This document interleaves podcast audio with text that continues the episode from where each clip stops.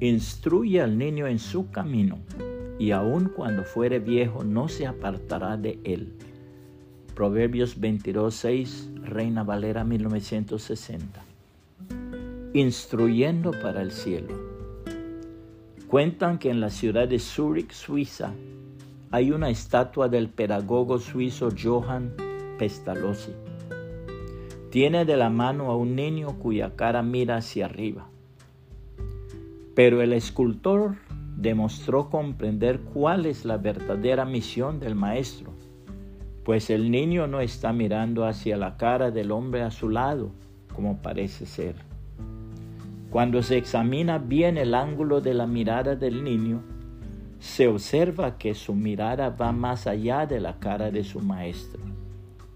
El artista ha colocado al niño de tal manera que su mirada alcanza hasta el más allá. Tomar al niño por la mano y conducirlo hasta la presencia de nuestro gran Dios y Salvador Jesucristo. He aquí la misión sacrosanta del instructor en la escuela dominical. Esto dice la hermosísima palabra de Dios. Exhorta asimismo a los jóvenes a que sean prudentes, presentándote tú en todo como ejemplo de buenas obras.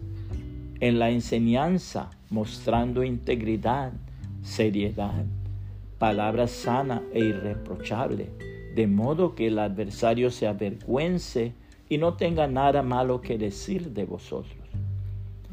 Exhorta a los siervos a que se sujeten a sus amos, que agraden en todo, que no sean respondones, no defraudando, sino mostrándose fieles en todo, para que en todo adornen la doctrina de Dios nuestro Salvador.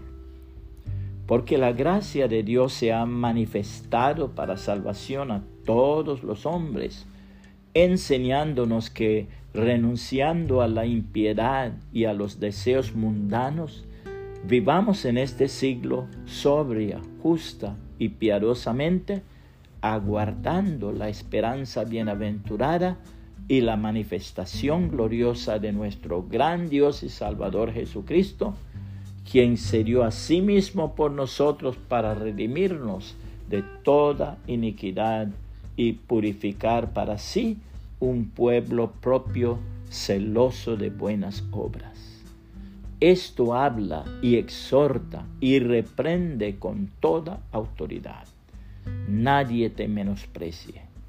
Tito 2, 6 al 15, Reina Valera 1960. Puede compartir esta reflexión y que el Señor Jesucristo le bendiga y le guarde.